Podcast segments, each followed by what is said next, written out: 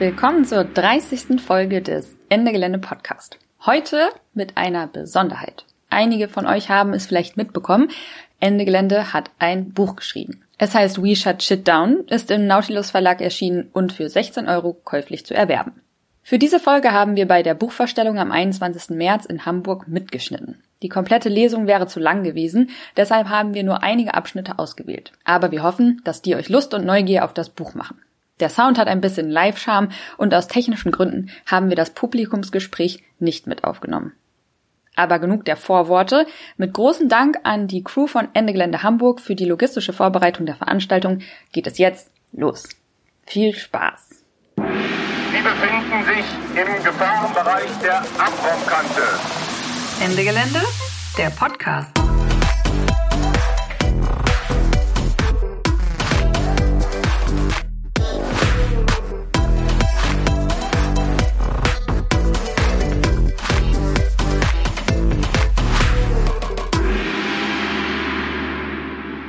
Cool.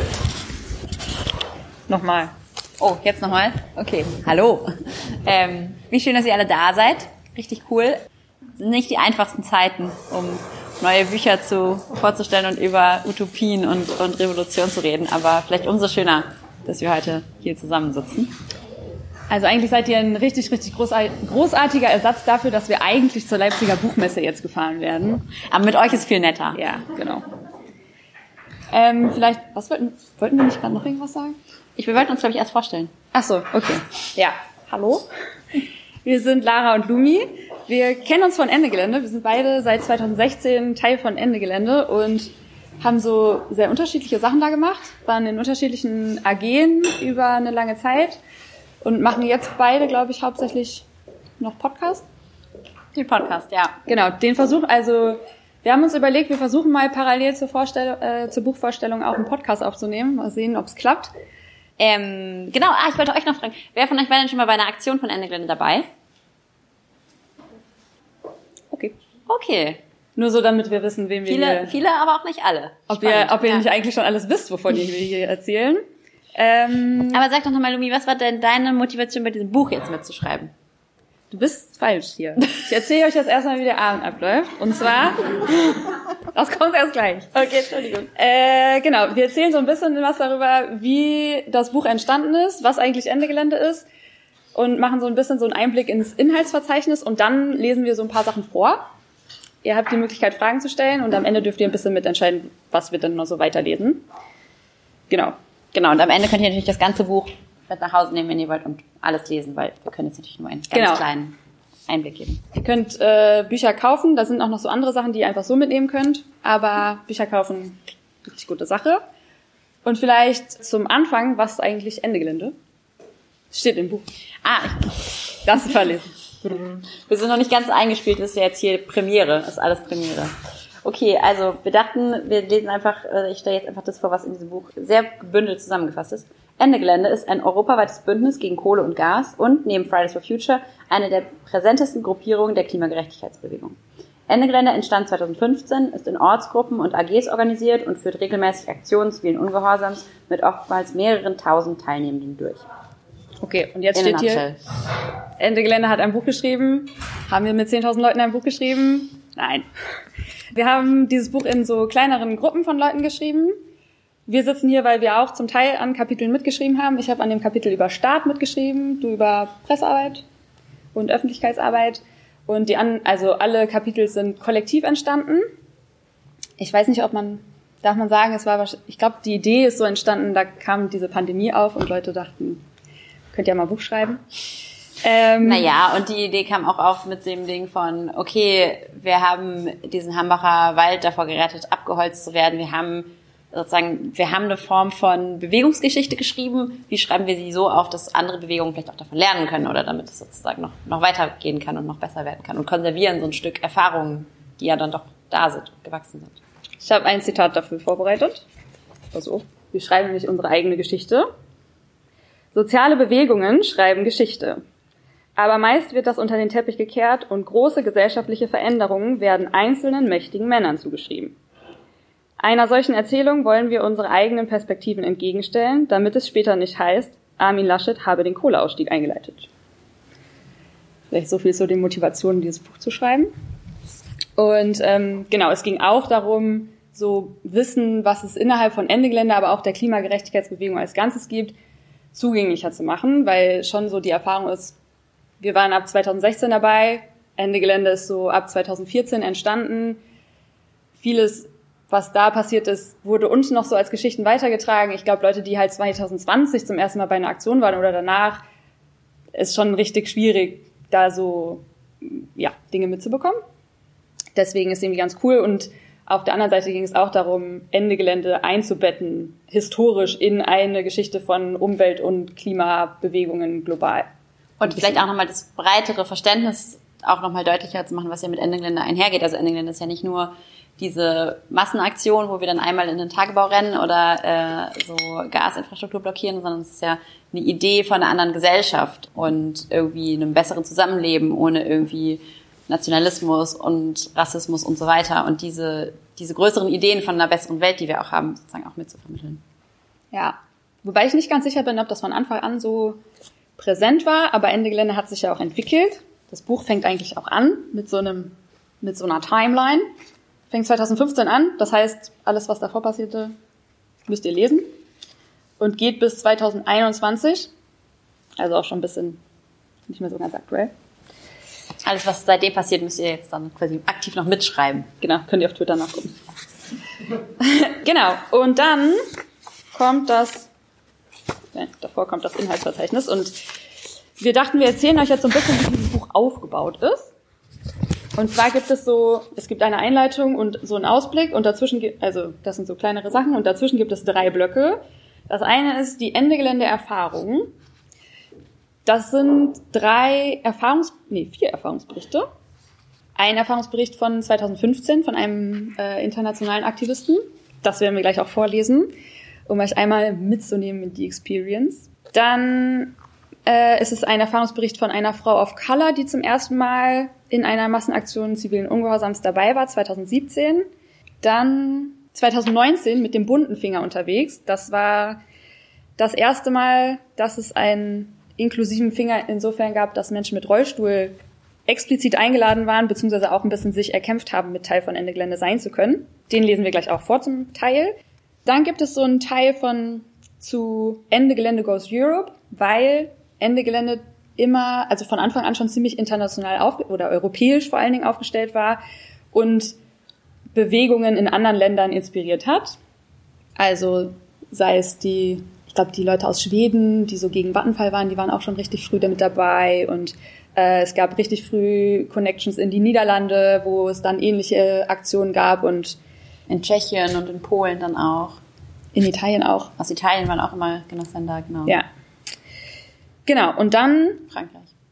gibt es den Teil, wo wir herkommen, die Geschichte von Ende Gelände. Das lesen wir auch vor. Ein Teil davon.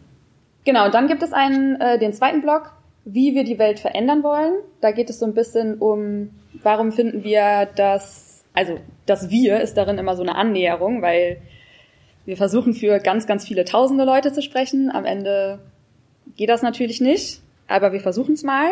Genau, es geht einmal, also in diesem Blog geht es so darum, welche Strategien wir verwenden, wie unsere Strukturen aufgebaut sind, was genau machen wir eigentlich und wie machen wir das und warum machen wir das, warum benutzen wir zivilen Ungehorsam, wie machen wir Presse- und Öffentlichkeitsarbeit und warum machen wir das so? Wie sind unsere Antirepressionsstrukturen, also wie funktioniert das? Und vor allen Dingen auch ein Teil zu Konsens und wie treffen wir Entscheidungen. Und genau, da kommt es zu dem utopischen Überschuss, den Lara gerade angesprochen hat, und zu dieser politischen Erfahrung, die es auch mit sich bringt, bei Ende Gelände dabei zu sein. Genau, und dann gibt es noch den Teil, den dritten Block, wie wir die Welt sehen. Da geht es einmal um Klimagerechtigkeit. Was ist das eigentlich? Und wie grenzen wir das zum Beispiel ab von Klimaschutz? Dann gibt es einen Abschnitt zu Kapitalismus. Warum denken wir, dass Klimagerechtigkeit und Kapitalismus nicht so richtig kompatibel sind? Ein Kapitel zu Kolonialismus, in dem eine Person mit Rassismuserfahrung auch explizit darüber spricht, einerseits warum die Klimakrise eine koloniale Kontinuität ist, aber auch, was das mit Ende Gelände zu tun hat und warum da auch nicht alles rosig ist. Und dann kommen wir noch zu der Frage, wenn wir Klimagerechtigkeit wollen, was machen wir mit dem Staat? Genau. Ich glaube, das war's so zum Intro. Genau, also es ist tatsächlich nicht nur ein Buch, ähm, um zu zeigen, wie toll Ende Gelände ist, sozusagen. Das soll es nicht sein, sondern es geht darum, auch zu zeigen, warum die Welt so scheiße ist, wie sie ist und wie wir sie besser machen können. Das wäre auf jeden Fall der Anspruch. Also genau, es lohnt sich auch inhaltlich, das Buch zu lesen auf jeden Fall. Weshalb sonst? okay. Deswegen machen wir das jetzt. Wir lesen jetzt das Buch. Wir lesen jetzt ein bisschen aus dem Buch vor. Okay, das ist, wie Lumi schon angesprochen hat, ein Erfahrungsbericht von der ersten Aktion 2015, bei der wir beide noch gar nicht, von der wir beide danach erst sozusagen erfahren haben. Ich habe davon im Radio gehört. Oh wow. Und war so, oh mein Gott, da wäre ich auch so gern dabei gewesen. Bei mir hat so ein, mir hat ein Freund davon erzählt. Tatsächlich hier in Hamburg habe ich ihn getroffen und er war so, oh, ich komme gerade von dieser Aktion. Und hat er mir so Fotos gezeigt und, und ja, das war toll. Okay, jetzt hören wir die Perspektive von einem, einem äh, internationalen Teilnehmer sozusagen, der extra nach Deutschland dafür gekommen ist, für diese erste Aktion. Das Kapitel heißt Ein Funke Hoffnung. Und der Text ist aus dem Englischen übersetzt worden von Josephine Haubold. Das laute Knattern eines tieffliegenden Hubschraubers reißt mich aus dem Schlaf. Das muss die Polizei sein. Die Sonne ist noch nicht aufgegangen und die Zeltwände riechen noch nach Morgentau. Ich war bestimmt nicht der Einzige, der auf diesem Feld, der in dieser Nacht kaum ein Auge zugemacht hat. Heute ist der Aktionstag, auf den wir gewartet haben.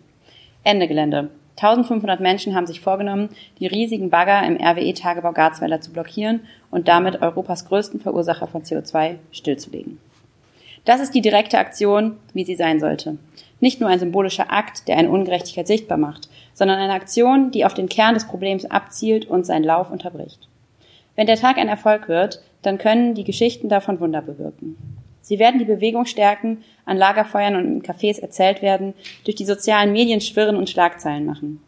Aber was eigentlich zählt, ist, die CO2-Emissionen zu stoppen, indem die Braunkohle, die schmutzigste Kohle der Welt, nicht mehr gefördert und verbrannt wird.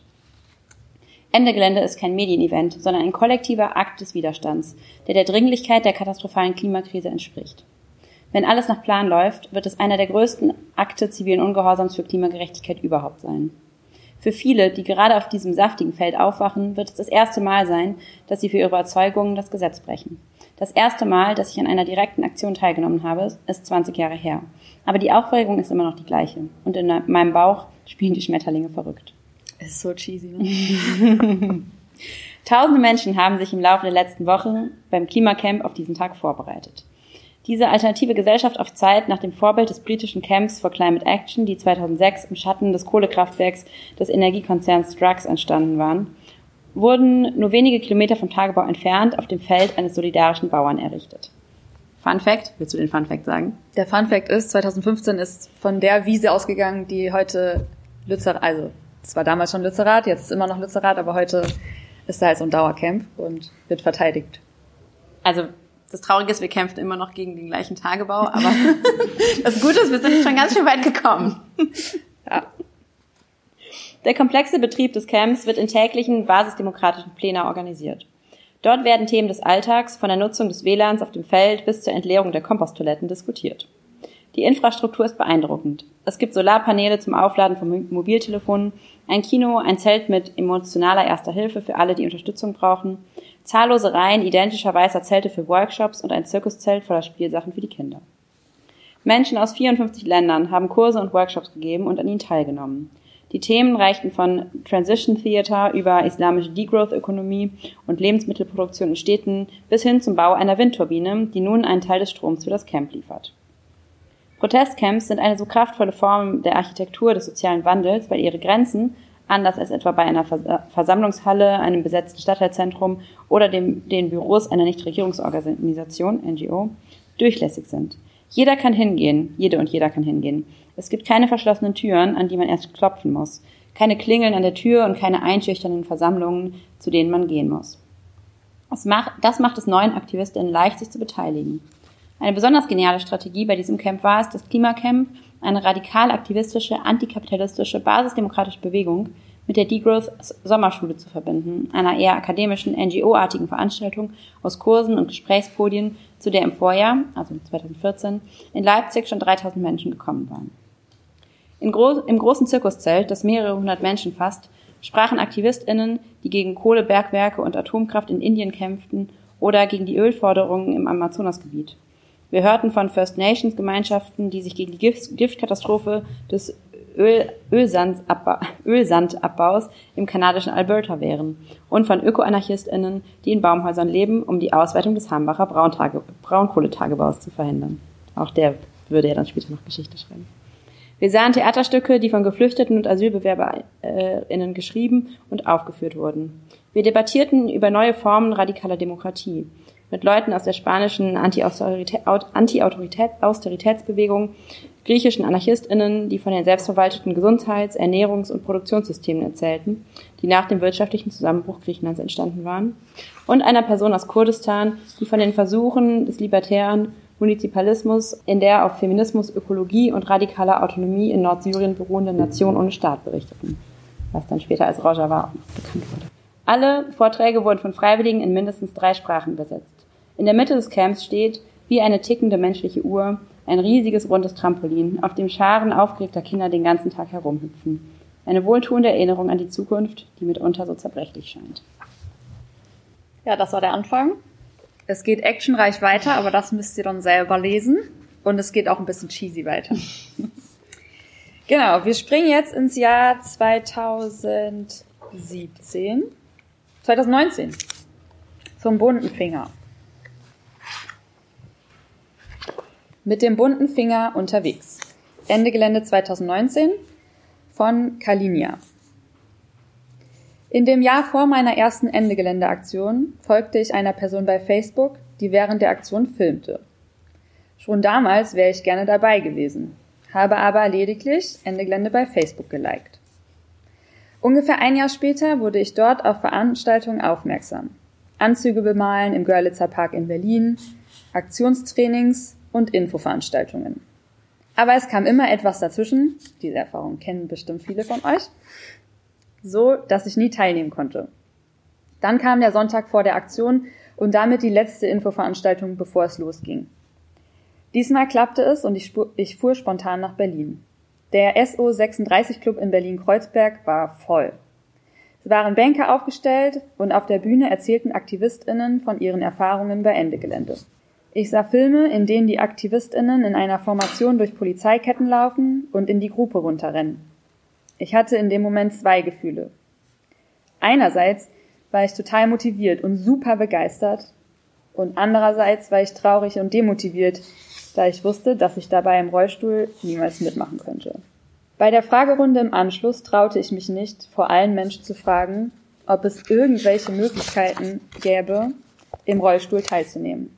Aber dann sah ich eine Bekannte, die mir sagte, dass es dieses Jahr einen inklusiven Finger, da hieß er noch Rollifinger in Anführungsstrichen, geben würde.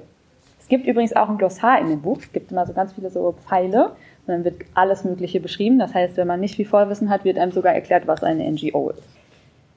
Sie gab mir eine E-Mail-Adresse, an die ich schreiben sollte, um meine Schlafsituation abzuklären, da ich als Rollstuhlfahrerin kein Zelt mitnehmen konnte. Schließlich kaufte ich mir doch noch ein Ticket, um drei Tage später mit dem Bus ins Rheinland zu fahren. Die Zeit verging wie im Fluge. Schon war es Mittwoch, der Tag der Reise. Die Nacht vorher konnte ich nicht gut schlafen. Ich machte mir Sorgen, wie alles werden würde, ob mir Menschen in den Bus helfen würden und wie es wäre, wenn ich ankam.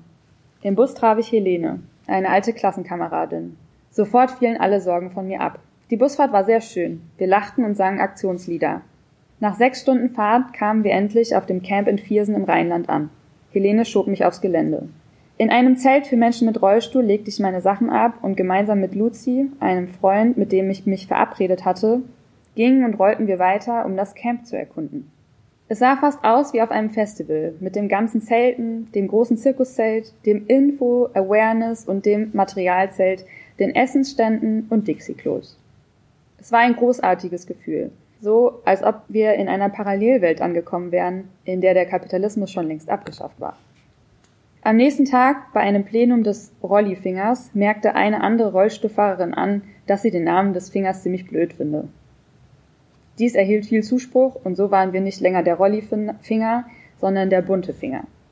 Vielleicht um das kurz zu erklären, Ende-Gelände teilt sich immer in so große Gruppen von Menschen auf, die dann immer in kleinere, also es ist auch in einem anderen Kapitel genauer beschrieben, also für die Leute, die noch nie dabei waren. Und diese Finger, die dann 200, 300 Leute sind, manchmal auch 500, Die haben immer irgendwelche Farben und das war jetzt der bunte Finger.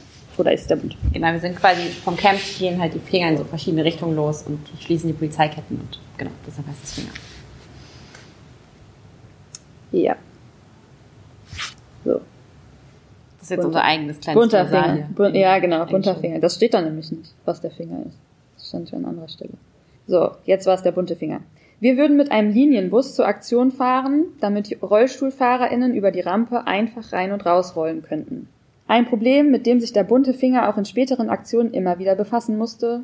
Im Vergleich zu anderen Fingern hatte er einfach zu wenig Menschen. Es war noch einiger Mobilisierungsaufwand auf dem Camp nötig, schließlich war der Bus aber gefüllt. Und dann kam der Tag der Aktion. Als wir alle im Bus saßen und bereit waren zum Losfahren, war ich mega aufgeregt. Meine erste Aktion zivilen Ungehorsams. Da wir allerdings eine Weile fuhren, bis wir ankamen, flachte die Aufregung etwas ab. Wir fuhren an den Kohlegruben vorbei, riesigen Löchern, die dystopisch, hässlich und schön zugleich sind und an die Oberfläche des Mondes erinnern. Eine unglaubliche Zerstörungskraft ging von diesem Anblick aus. Unser Ziel war eine Mahnwache am Rande des Tagebaus. Dort angekommen warteten wir eine Weile. Ich kann nicht sagen, ob es zehn Minuten oder eine Stunde waren. Und dann kam das Signal. Jetzt auf die Straße.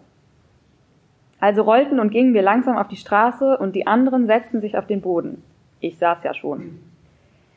Ich saß ganz vorne hinter unserem Banner. Über uns hatten wir Rettungsdecken gespannt, um uns vor der Sonne zu schützen. Einige Zeit später kam dann die Polizei. Sie wollte die Straße befahren, um eine andere Gruppe von Aktivistinnen daran zu hindern, in die Grube zu gelangen. Es standen etwa zehn behelmte Polizistinnen vor uns und drohten an, uns zu räumen. Ihr Auftreten war extrem einschüchternd. Ich hatte direkten Blickkontakt zu den Polizistinnen, da ich im Rollstuhl sitzend höher war als die am Boden sitzenden und mir das Banner nur bis zum Kinn reichte. Und ich vergaß alles, was ich zuvor mit Luzi besprochen hatte, nämlich dass wir so lange wie möglich auf der Straße bleiben würden. Wenn die Polizei sagt, wir müssen gehen, dann müssen wir gehen, dachte ich. Doch dann stimmten einige von uns im Chor ein Lied an. Heo leistet Widerstand gegen die Braunkohle hier im Land, auf die Barrikaden, auf die Barrikaden. Und ich sang mit. Das war eines der schönsten Gefühle meines Lebens, dass wir nur mit der Kraft unserer Stimmen und unserer Anwesenheit die Polizei zum Abzug bewegen konnten. Sie fuhren dann einfach über den Acker. Das dauerte aber genau die 15 Minuten, die andere Aktivistinnen brauchten, um in die Grube zu gelangen. Wir hatten erfolgreich Polizeikräfte gebunden. Der Bus sammelte uns schließlich ein und brachte uns zurück zum Camp. Die letzten 50 Meter liefen wir. Wir wurden mit Trommeln und Musik in Empfang genommen. Das war so ein tolles Gefühl, dass ich beinahe weinen musste. Später, ich weiß nicht mehr, ob es derselbe Tag war oder der nächste oder der übernächste, kam ein Mensch auf mich zu. Völlig verschwitzt, extrem müde und dreckig. Er fragte mich, ob es okay wäre, mich zu umarmen. Er, er sei mir so dankbar, dass ich, beziehungsweise wir, die Polizei aufgehalten hätten und er in die Grube gelangen konnte. Ich konnte nicht ganz verstehen, warum er gerade mir so dankbar war. Schließlich war er es, der gerade 48 Stunden in der Grube gewesen war. Damals war mir noch nicht so bewusst, dass die Hero Heroisierung behinderter Menschen auch ein Teil von Ableismus ist, also der Diskriminierung von Menschen aufgrund körperlicher und oder psychischer Fähigkeiten. Die letzten Tage auf dem Camp vergingen schnell. Wir malten ein Banner in Solidarität mit der Juventa, einem Boot, das im Mittelmeer geflüchtete Menschen rettet und beschlagnahmt worden war. Free Juventa, Sea Rescue is not a crime. Mich sprach auch eine Filmemacherin an, die mich gerne für einen Film über den Widerstand gegen fossiles Wirtschaften im rheinischen Braunkohlerevier interviewen wollte. Ich sagte es zu und so verabredeten wir uns für den folgenden Tag. Doch obwohl wir das Interview durchführten, bin weder ich noch sonst eine Person mit sichtbaren Behinderungen in dem Film zu sehen. Schließlich kam das Abschlussplenum, bei dem jeder Finger von seinen Erlebnissen berichtete. Zu Beginn des Plenums kamen Menschen auf mich zu, mich und Luzi zu und fragten, ob wir vom bunten Finger berichten wollten. Ich zitterte extrem, als wir vor mindestens 300 Menschen in dem riesigen Zirkuszelt standen und von unserer Aktion erzählten. Das Meer an wedelnden Händen zu sehen, mit denen Leute uns bei der Ende Gelände Aktion, äh, Moment, mit denen Leute uns in der bei Ende Gelände üblichen Form applaudierten, war jedoch alle Aufregung wert. In der Masse konnte ich sogar ein, vereinzelte Menschen mit Tränen in den Augen sehen. Seit dieser Aktion hat sich der inklusive Finger in seinem Selbstverständnis gewandelt und wird sich auch noch weiter wandeln. Denn es gibt noch viele Barrieren bei Ende Gelände, nicht nur solche, die im Bewältigen von weiten Strecken zu Fuß bestehen. Ein inklusiver Finger ist noch nicht das Ziel der Reise, aber ein Schritt im Prozess zu mehr Teilhabe.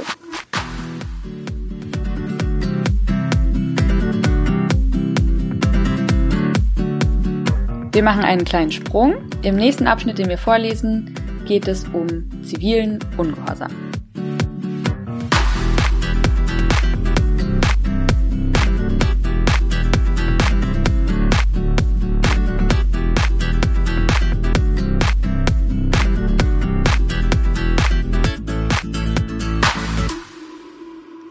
Den Vorbereitungstreffen für die erste Aktion von Ende Gelände kommen Menschen aus unterschiedlichen dieser Traditionen zusammen. Sie bringen Erfahrungen aus, dem, aus den Klimacamps und der Besetzung des Hambacher Forstes im Rheinland mit. Von Block E8 in Heiligendamm, den Gipfelprotesten in Kopenhagen oder Castor-Schottern. So können viele Erfahrungen und Ansätze der Bewegung von uns aufgegriffen und zusammengebracht werden. Doch es wird auch viel gerungen um unterschiedliche Zielsetzungen der Aktion, verschiedene Vorstellungen gesellschaftlicher Veränderung oder politischer Kulturen. Auch die Bezugnahme auf den Begriff des zivilen Ungehorsams wird anfangs kontrovers diskutiert. AkteurInnen aus dem Anti-Atom-Widerstand befürchten zum Beispiel, dass sich der Spielraum für ihre als besonders friedlich und familienfreundlich bekannten Aktionen einenge, wenn Ende Gelände den Begriff für Aktionen benutzen sollte, die dynamischer werden könnten. Letztlich einigen sich, das steht hier so. Dynamisch ist auch so sehr euphemistisch ausgedrückt. Letztlich einigen sich die Anwesenden auf die Verwendung des Begriffs. Die Debatten jedoch machen deutlich, dass er umkämpft ist und, historische Veränderung, und historischen Veränderungen unterliegt. Um unser Konzept von zivilem Ungehorsam zu verstehen, werfen wir einen Blick auf die unterschiedlichen Verständnisse des Begriffs.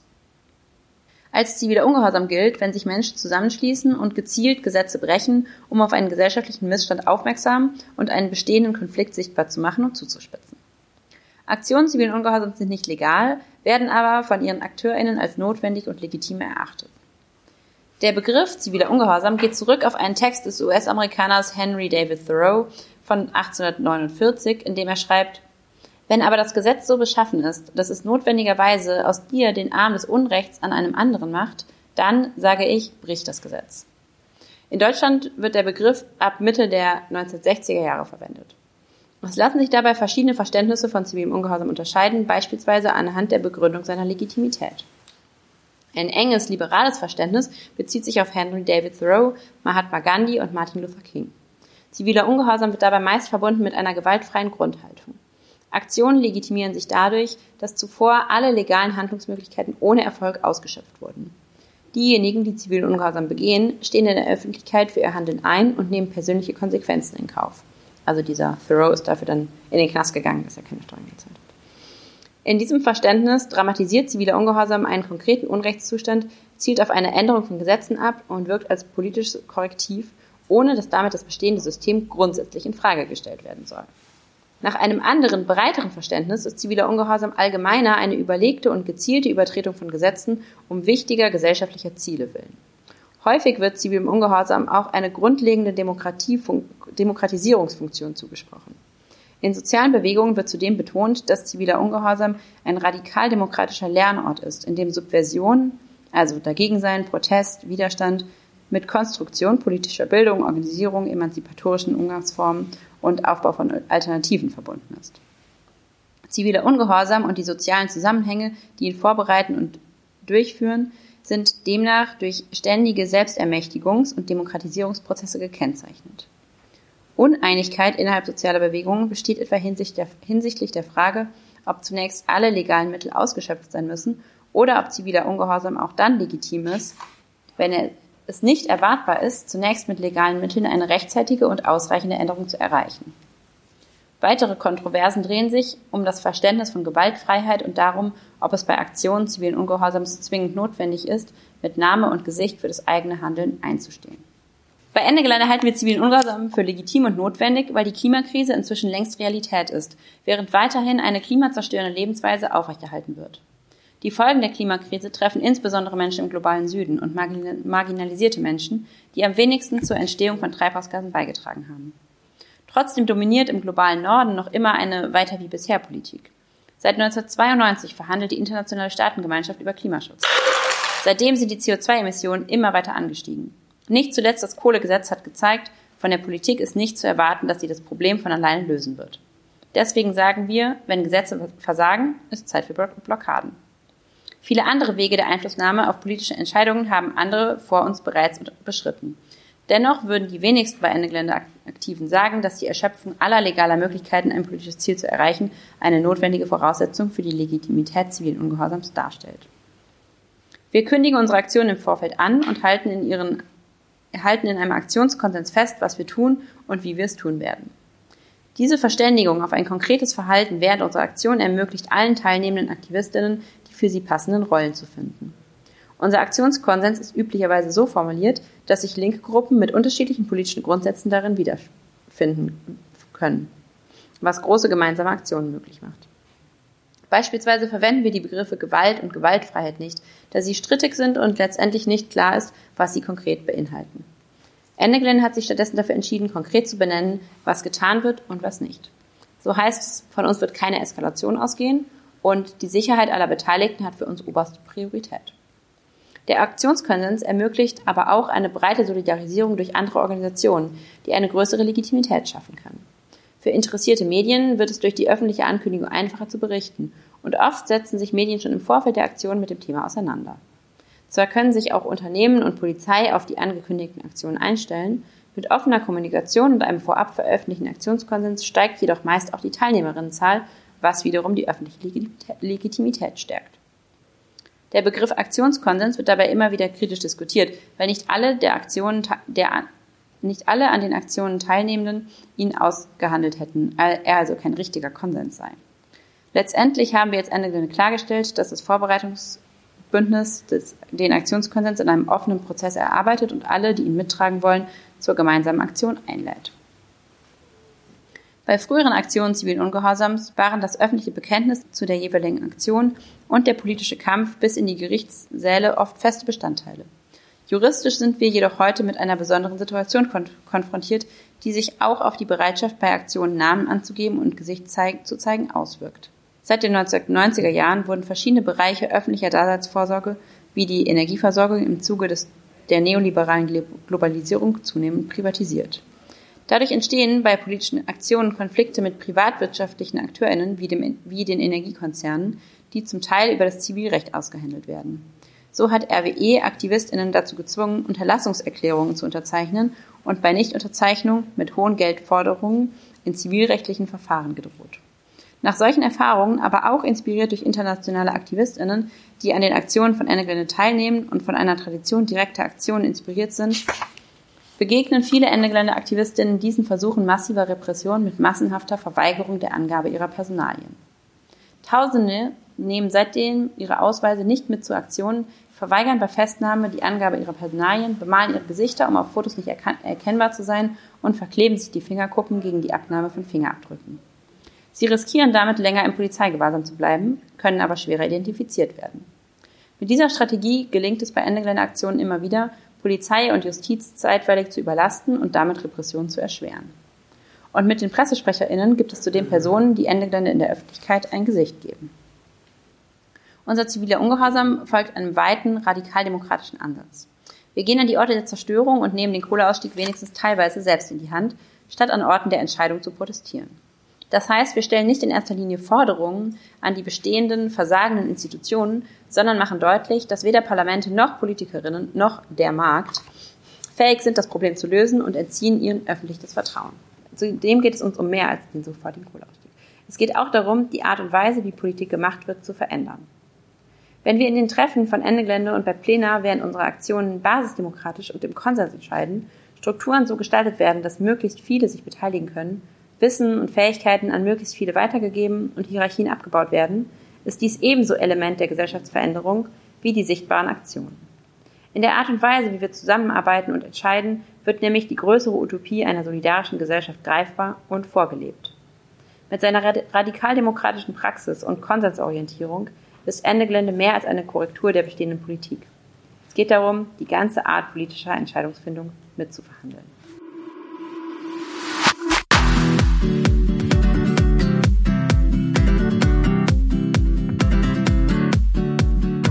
Last but not least bekommt ihr jetzt noch einen Abschnitt aus dem dritten Blog zu hören. Es geht um den Staat.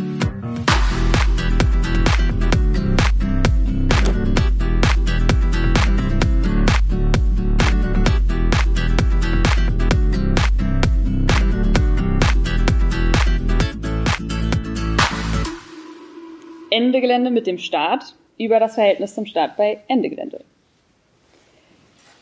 Ist auch so ein richtig schönes Bild. Ah, das hast du schon vorhin vorgelesen, ne? Wenn Gesetze versagen, ist Zeit für Blockaden. Der Begriff System Change, Systemwandel, ist in den letzten Jahren bei Ende Gelände immer stärker in den Vordergrund gerückt. Im Zusammenhang damit haben wir Klimagerechtigkeit immer stärker auch mit feministischen, antirassistischen und antifaschistischen Botschaften und Kämpfen verbunden. Während unsere Haltung zu fossilen Konzernen dabei sehr klar ist, ist diejenige gegenüber dem Staat weniger eindeutig. Und damit auch die Antwort auf die Frage, welche Rolle der Staat beim Systemwandel spielt und was eigentlich auf lange Sicht mit ihm passieren soll. Warum müssen wir uns mit dem Staat auseinandersetzen, wenn wir Klimagerechtigkeit ernst nehmen? Ausgangspunkt von Ende Gelände war das Motto Kohleausstieg ist Handarbeit. Also eine Haltung, die nicht darauf vertraut, dass die nötigen Veränderungen für eine klimagerechte Gesellschaft vom Staat ausgehen werden. Zumindest nicht ohne erheblichen Druck aus sozialen Bewegungen. Schon das führt zu weiteren Fragen. Einige verstehen unter Handarbeit den Kohleausstieg selbst, andere die Kampagnen und Aktionen, die für politischen Druck sorgen. Offensichtlich bündelt sich im Staat bei den jetzigen gesellschaftlichen Verhältnissen politische Macht. Wer die Gesellschaft verändern möchte, ist unausweichlich vor die Frage gestellt, ob dies auch mit dem oder sogar durch den Staat möglich ist oder ob dieser vor allem ein Hindernis für gesellschaftliche Veränderung darstellt. In der Klimabewegung stellt sich diese Frage oft auch als Zeitfrage. Es ist nicht fünf vor zwölf, sondern mindestens schon ein Uhr. Die Klimakrise erfordert Maßnahmen im Hier und Jetzt. Die Frage ist also, selbst wenn wir es wollten, könnten wir den Staat überhaupt rechtzeitig loswerden, bevor es längst zu spät ist für Klimastabilität? Müssen wir nicht gerade unter Zeitdruck versuchen, auf staatliches Handeln Einfluss zu nehmen? Aber andersherum auch. Ist Klimagerechtigkeit mit einem kapitalistischen Staat überhaupt machbar? Für Ende Gelände stellt sich die Frage nach dem Umgang mit dem Staat zunehmend konkreter und praktischer, seit wir als größere Organisation wahrgenommen werden. Im Herbst 2019 etwa brach eine Diskussion über unseren E-Mail-Verteiler los, als wir sehr kurzfristig in den Umweltausschuss des Bundestags eingeladen wurden. Und zack, war sie plötzlich da, die Staatsdebatte. Zumindest ein wenig. Manche waren dafür, jede Bühne für unsere Botschaften zu nutzen. Andere meinten, dass wir in den Mühlen der Parlamentsarbeit wenig zu gewinnen hätten. Wieder andere lehnten einen Auftritt im Parlament kategorisch ab, weil Ende Gelände auf diese Weise staatliche Institutionen legitimieren würde. Es wurde zwar schnell deutlich, dass Ende Gelände den Bundestag nicht besuchen würde, doch die Debatte zeigte, welche unterschiedlichen Staatsverständnisse in unserem Bündnis aufeinandertreffen. Auch bei anderen Debatten wurden diese Kontroversen deutlich. Welche Bedeutung messen wir der Kohlekommission bei? Ist sie überhaupt ein Bezugspunkt für unsere Aktionen? Versuchen wir, ihr Ergebnis zu beeinflussen oder kann es nur darum gehen, ihr Ergebnis zu kritisieren? Wollen wir das Sofortmaßnahmenpapier von Klimagerechtigkeitsgruppen unterzeichnen, obwohl es auch realpolitische Forderungen an den Staat beinhaltet? Was halten wir eigentlich davon, wenn der politische Inlandsgeheimdienst, siehe zum Begriff Verfassungsschutz, den Artikel zur Repression, uns als potenziell verfassungsfeindlich einstuft? In diesem Kapitel filtern wir aus den internen Debatten und der politischen Praxis der vergangenen Jahre Gemeinsamkeiten und Unterschiede zwischen den in unserem Bündnis vertretenen Positionen in Bezug auf den Staat heraus. Anschließend diskutieren wir die Stärken und Schwächen unserer Praxis. Wir enden mit einigen Überlegungen für eine künftige Vertiefung der Staatsdebatte. Diese Diskussion ist geprägt von den Einschätzungen und Interpretationen der Autorinnen, auch weil es an vielen Stellen an ausdrücklich formulierten Positionen von Ende Gelände mangelt. Also was heißt mangelt? Es war ja nie die Absicht, äh, den Staat abzuschaffen, als die Leute zusammengekommen sind. Manch, also manche hatten diese Position vielleicht. Genau, deswegen gibt es keine Bündnisbeschlüsse zu, das halten wir jetzt übrigens vom Staat. Genau, deswegen haben wir versucht, das so ein bisschen aus der Praxis und den Debatten herauszufiltern. Die Bandbreite der Position zum Staat. Okay, aber was heißt das jetzt konkret? Wir als AutorInnen denken, drei Strömungen oder Positionen zum Staat in Ende Gelände ausmachen zu können. In der Realität sind diese Positionen natürlich selten so eindeutig, wie wir sie hier zur Veranschaulichung zusammenfassen. Und manche Einzelpersonen finden sich wohl in allen drei Strömungen oder in keiner wirklich wieder. Die erste Strömung hat eine positive bis pragmatische Haltung zum Staat.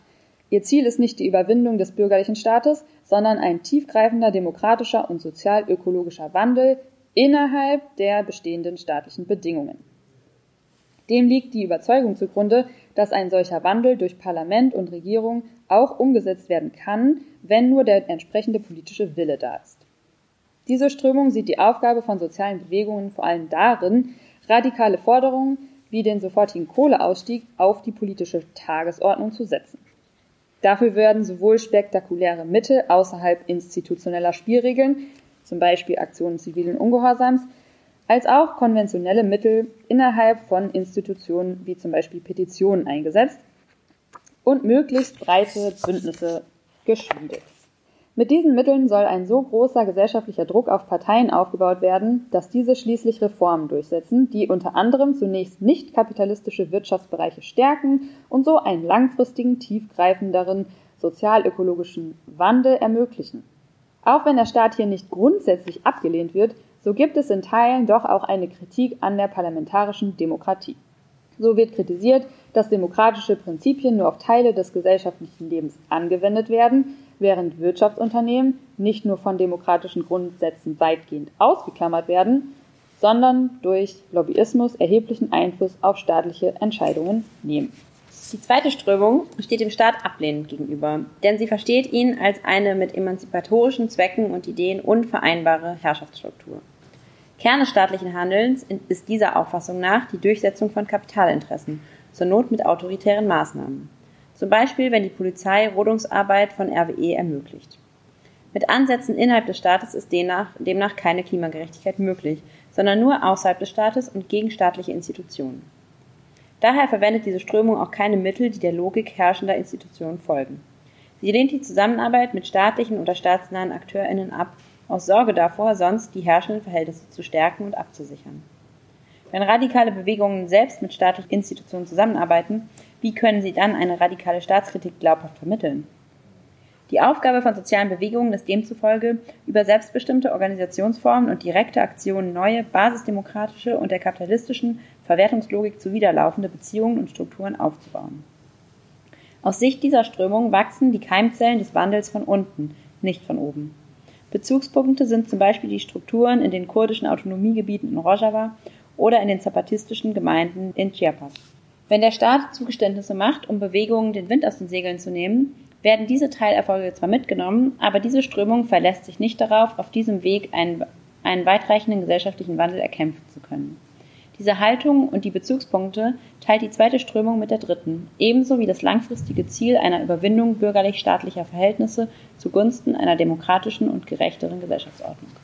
Die dritte Strömung haben wir schon mal darüber geredet, welcher Strömung du dich so zugehörig bist? Machen wir gleich, machen wir gleich. Die dritte Strömung setzt sich dabei allerdings in ein gleichzeitig pragmatisches und gegnerisches Verhältnis zum Staat, indem sie versucht, staatliche Spielräume Stück für Stück für sich zu nutzen und auszuweiten. Staat wird in Teilen dieser Strömung in Anlehnung an die marxistischen Theoretiker Antonio Gramsci und Nicola, äh, Nikos Poulantzas als ein umkämpfter Raum verstanden, in dem sich gesellschaftliche Kräfteverhältnisse verdichten und weniger als ein einheitlicher Akteur. Es lohnt sich demnach, sich in diesen Raum einzumischen, weil dort vielfache Konflikte und Widersprüche auch zwischen herrschenden Kräften bestehen. Gleichzeitig bleiben nach diesem Verständnis die staatlichen Institutionen auf den Erhalt einer bürgerlich-kapitalistischen Ordnung ausgerichtet. Daher zielt diese Strömung im Gegensatz zur ersten nicht in erster Linie darauf ab, Parlamente und Regierungen zu beeinflussen. Es geht ihr vor allem um den Aufbau von gesellschaftlicher Gegenmacht. Das bedeutet, die öffentliche Meinung auf der Ebene des menschlichen Alltagsverstandes zu prägen, also zum Beispiel im Fernsehen, in Zeitungen, in der Popkultur, in der Literatur oder Architektur. Das langfristige Ziel dabei ist, dass die Mehrheit der Gesellschaft sich mit einem emanzipatorischen Projekt identifiziert und für dessen Kultur, Interessen und Ziele eintritt. Dabei ist es aber auch eine wesentliche Aufgabe von sozialen Bewegungen, einen gesellschaftlichen Prozess der Selbstermächtigung und der politischen Handlungsfähigkeit zu befördern. Welche Zusammenarbeit mit staatlichen oder staatsnahen Institutionen sinnvoll ist, muss nach Auffassung der dritten Strömung daher im Einzelfall überlegt werden. Wo nützt sie uns mehr, weil sie unsere Spielräume erweitert? Und wo schadet sie uns mehr, weil sie zur Einhegung, Befriedigung, äh, Befriedung oder Vereinnahmung führt? Sollen wir Abfrage machen? Wer sich welche Strömung zugehörig fühlt? Ich glaube, es ist halt nicht so leicht. Ich, vielleicht will man sich auch nicht so, ein, nicht so outen. Und wie wir ja gesagt haben, man, also ich, ich habe auch schon alle durch. Du, echt? Aber von der ersten bist du schon lange weg, oder? Ja, aber ich war da mal. Ah, ja, so. ja. Also ich glaube, als ich so 17 war oder so. Wie du neulich feststelltest, ist schon eine Weile her, aber ja, Ich glaube, ich war da auch noch, als ich 24 war. Bei der ersten. okay. Genau, aber ich glaube, das war's jetzt erstmal von uns. Genau, das war's erstmal von uns und diesen ersten kleinen Einblick in das Buch We Shut Shit Down, geschrieben von Ende Gelände und ganz frisch erschienen als Flugschrift im Nautilus Verlag. Einen Link dazu findet ihr natürlich auch in den Show Notes und am besten kauft ihr es im Buchladen eures Vertrauens. Es wird übrigens noch weitere Lesungen geben, unter anderem in Berlin und wo auch immer ihr Lust habt, eine zu organisieren. Dafür könnt ihr an buchprojekt.ende-gelände.org schreiben. Wir hoffen, ihr seid neugierig geworden auf das Buch, die Geschichten und die Fragen, die es aufwirft. Und wir freuen uns wie immer über Feedback und Kritik an podcast.endegelände.org. Macht's gut, bleibt gesund und bis zum nächsten Mal.